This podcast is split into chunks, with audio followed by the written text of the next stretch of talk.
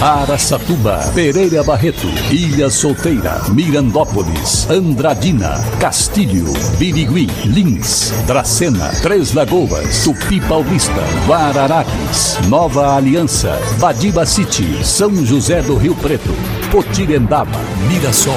Azevedo Auditoria Soluções Empresariais apresenta SRC Notícia.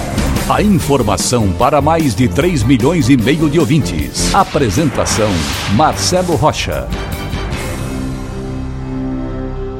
Inauguradas em dezembro, as decorações de fim de ano de Andradina vêm sendo alvo de vandalismo. A grande árvore de Natal no Centro Cultural foi a última a ser vandalizada e foi apagada por vândalos no último dia 1 de janeiro. Anteriormente, o município já havia registrado atos similares. E agora, para tentar coibir as ações, foi intensificada a fiscalização da Polícia Militar. De acordo com o diretor de Segurança Pública de Andradina, André Augusto, a vigilância foi intensificada, mas o trabalho será aumentado ainda mais. Pessoal, Vamos cuidar de nossas cidades, não é mesmo? SRC Notícia. Notícia. No mês de novembro de 2021, Araçatuba e Andradina apresentaram um desempenho positivo no mercado de trabalho. Os números foram divulgados pelo CAGED.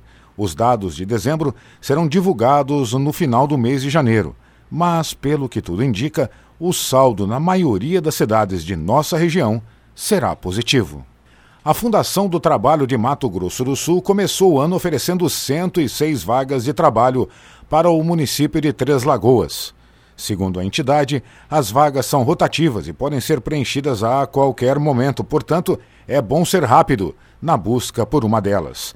Os interessados devem se cadastrar na Funtrab, levando RG e CPF e também a carteira de trabalho, na rua Munir Tomé, número 86, no centro de Três Lagoas das 7 horas da manhã até a 1 da tarde.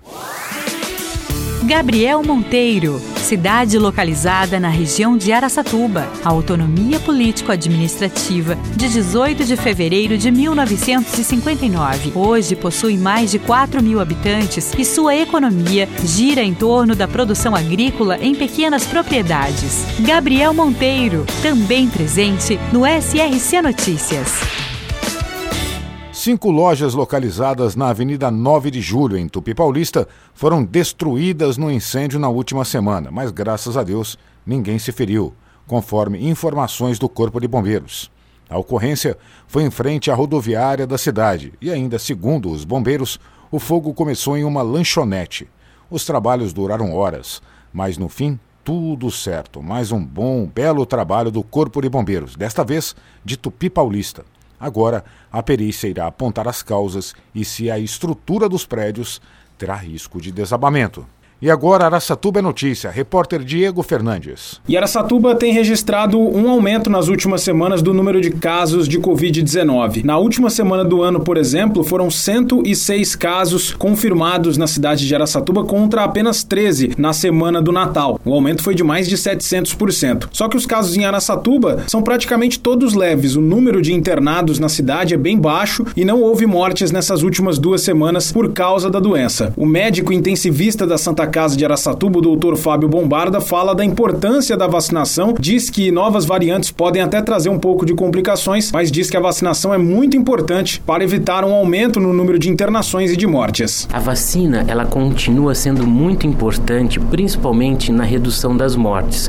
Porém, à medida que o vírus vai sofrendo novas mutações, é, é natural que as vacinas é, percam algum, algum potencial de eficácia, porque nessas mutações novas proteínas vão surgindo ali nos vírus. E essas proteínas não estão inclusas ali na, no, no aspecto da vacina. Porém, apesar de mesmo a, a gente observar a presença de reinfecções é, relacionadas a pessoas mesmo vacinadas, é, a vacina traz uma redução, no geral, da mortalidade.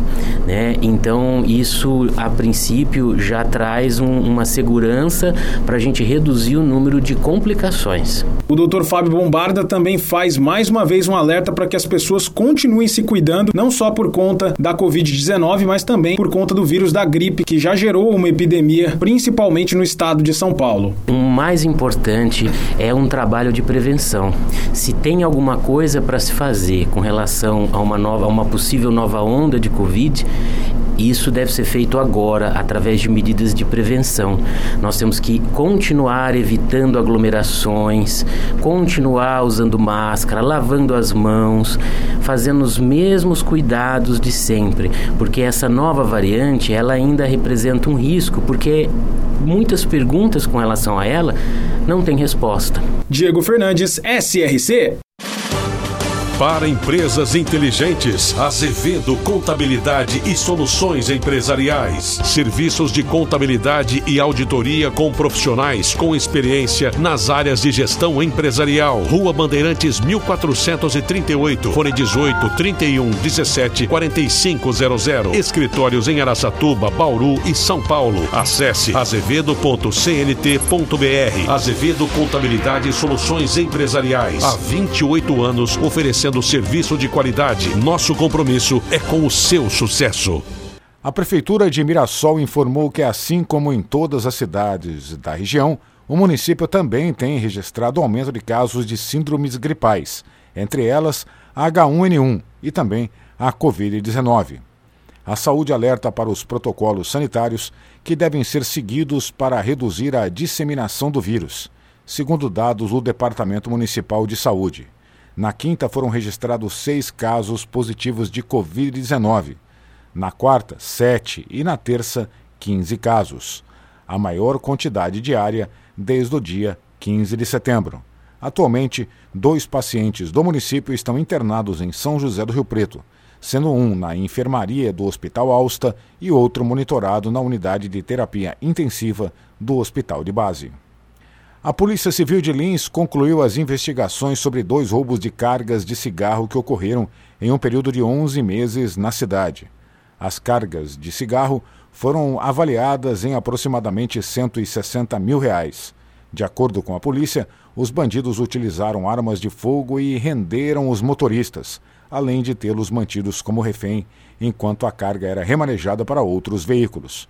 O líder da quadrilha, que não teve o seu nome divulgado, foi preso na cidade de Campinas por integrantes da Polícia Civil da Delegacia de Investigações Gerais e também da Delegacia de Investigações sobre Entorpecentes em Lins. Para encerrar o programa de hoje, eu gostaria de novamente agradecer a presença de centenas de pessoas no velório do diretor-presidente do SRC, Nivaldo Franco Bueno outras centenas, milhares de pessoas que enviaram mensagens via telefone, via WhatsApp, e-mail, Facebook, Instagram, entre outras redes sociais. Obrigado. Obrigado a todos. Marcelo Rocha, SRC. Azevedo Auditoria Soluções Empresariais apresentou SRC Notícia.